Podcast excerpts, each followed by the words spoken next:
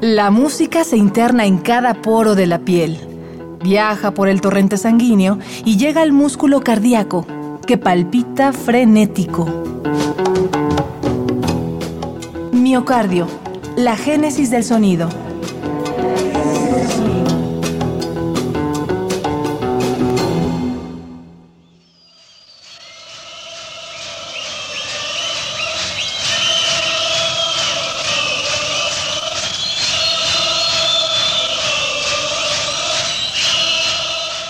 Canciones que impregnan la tierra.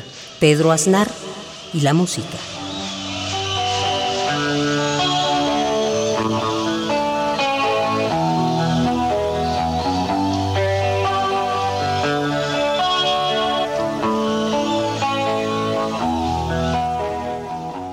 Cerú Girán, la queridísima banda de rock argentino, dio a su público cinco álbumes cargados de emoción energía y una visión por demás alternativa. En 1982, luego de haber recorrido buena parte del continente, se cerró el capítulo protagonizado por Charlie García, Oscar Moro, David Levón y claro Pedro Aznar, quien luego de escuchar al grupo de Pat Metheny supo que debía continuar su formación musical. Pedro hizo las maletas y se estableció en Boston para estudiar en la Universidad de Berkeley un lugar que le impuso retos en lo personal y en lo creativo, pero que indudablemente lo nutrió de experiencia. Esto es Miocardio, la génesis del sonido. Bienvenidos.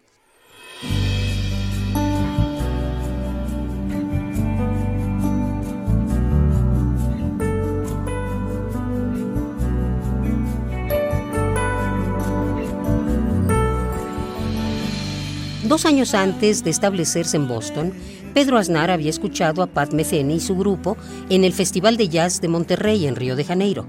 Esa vez, Aznar saludó a Metheny y le otorgó una grabación de su trabajo, pero como era de esperarse, no pasó nada, al menos no en ese momento. Tiempo después, Pedro coincidió con Pablo Aslan, contrabajista y compatriota suyo, quien le soltó una verdadera bomba. Pat Metheny había escuchado su demo y estaba buscándole. Bastó un intercambio de teléfonos y un casting a larga distancia para que en diciembre de 1982 Pedro Aznar se integrara al Pat Metheny Group, en sustitución del afamado baterista Naná Vasconcelos. Así comenzó su viaje por las rutas del jazz experimental.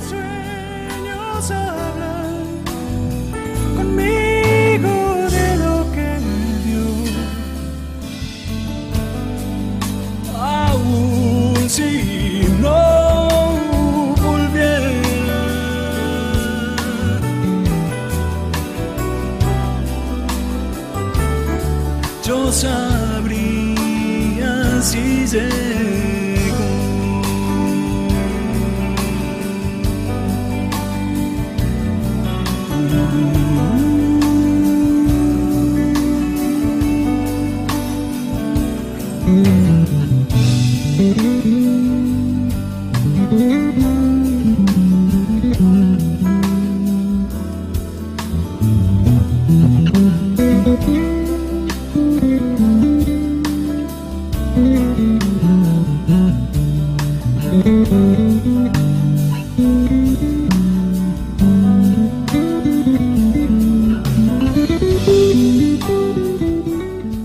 Que escuchas se llama Patmet.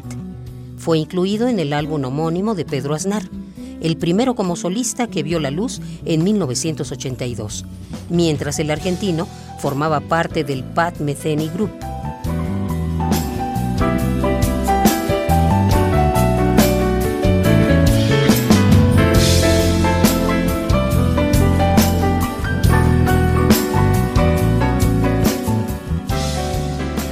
En total fueron poco más de cinco años los que Pedro formó parte del Pat Metheny Group. En ese tiempo fue percusionista, cantante, se hizo cargo de las cuerdas y hasta del saxofón. A la par de colaborar con el grupo, Aznar siguió escribiendo su historia como solista. Prueba de ello es Contemplación, un álbum de notable madurez artística donde plasmó la escuela que el jazz fusión le había dejado.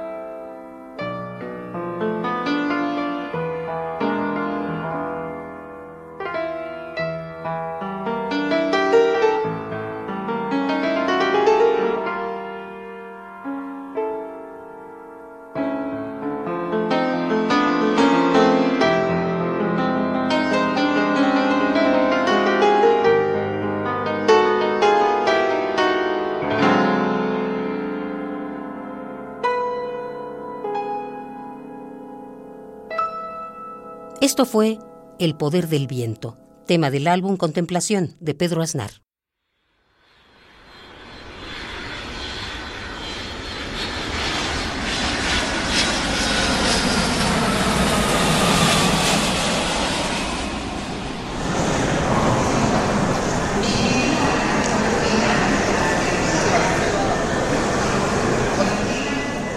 Vivir en Boston no fue obstáculo para que Pedro siguiera haciendo música en Argentina.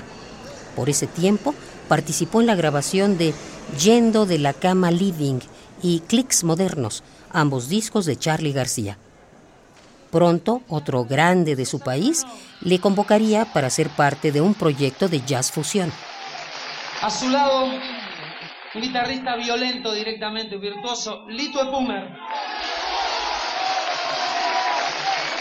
A mi derecha, la NASA, o sea, Mono Fontana en teclado.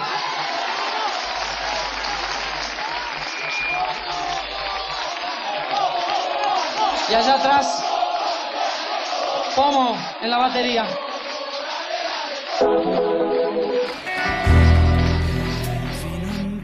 Luis Alberto Spinetta admiraba la versatilidad de Aznar así que lo convocó para hacer música en Spinetta Jade, banda de rock que reunió a talentos como el guitarrista Lito Epumer y de nuevo al Mono Fontana. Aznar ayudó en la grabación del álbum Madre en los años Luz de Spinetta Jade, al tiempo que hacía bandas sonoras para películas, obras teatrales y compartía arreglos con Fito Páez. En ese entonces, cuenta el escritor y periodista cultural Eduardo Berti, Pedro Aznar iba transformándose en uno de los músicos más experimentados de la época. Eh, Pedro Aznar empezó haciendo lo que en ese momento se llamaba jazz rock, eh, muy influido por Chicorea, Pat Metheny, con el que luego tocó, eh, Keith Jarrett, etc., ¿no? Weather Report. Eh, grupos que también influyeron muchísimo en, Spinetta, sobre todo en, un disco como 18 Minutos del Sol, que es un disco muy marcado por el jazz. Eh, y, Charlie García, que acababa de, separar su segundo grupo, que era La Máquina de Hacer Pájaros, después de Sui Generis, eh, lo vio, lo, lo vio tocar muy muy joven y no lo dudó un solo instante. Él en ese momento, Charlie era fan absoluto de Johnny Mitchell. Johnny Mitchell estaba empezando a trabajar con Jaco Pastorius, eh, un bajista increíble, inverosímil, que reinventó el bajo. Y en esa época Pedro Aznar tenía muy como modelo a, Jaco Pastorius. Y unión entre las canciones de Charlie, la voz de David Lebón y la capacidad de Aznar como instrumentista hizo que, que Cerú fuera un grupo exquisito para, la época y que aún hoy, casi 40 años después, se siga sonando muy bien, ¿no? se escuche con mucha frescura. Después de eso, claro, Aznar eh, conoció a Pat Metheny, que era uno de sus ídolos, fue invitado a, a formar parte del Pat Metheny Group como como, cantante y corista y percusionista y, multiinstrumentista y esa noticia hizo que, que Girán se separara o se disolviera un poco antes. Y a partir de ahí empezó una carrera muy versátil, ¿no? haciendo de todo, música para películas, eh, discos a dúo con, con Charlie García, eh, participaciones en discos de otros, discos propios, eh, homenajes a la música del Brasil, eh, cosas muy variadas. Es un músico muy inquieto y muy completo.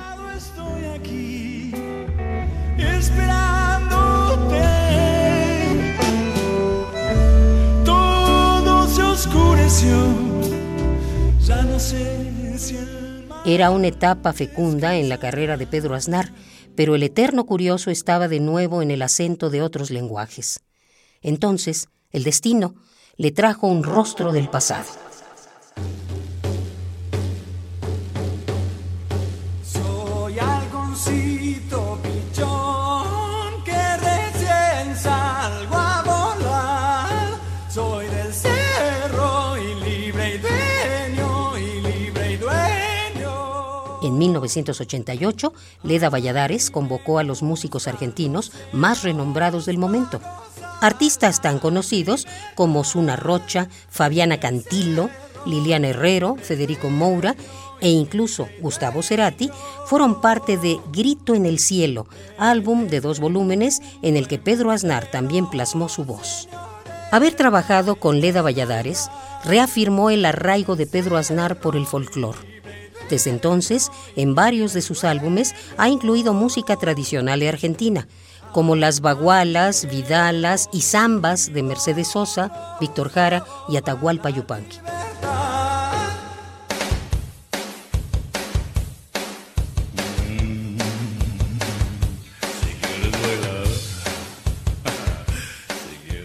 ...1991 estaba en puerta... ...y en su entrada yacía cocinándose un proyecto llamado Tango 4... Charlie García y Pedro Aznar estaban de regreso y en Aznar nacían nuevos horizontes creativos. Esto y mucho más lo abordaremos en el próximo programa de Miocardio, la génesis del sonido, una transfusión sonora de Radio UNAM para tus oídos. Gracias por tu atención. Hasta la próxima.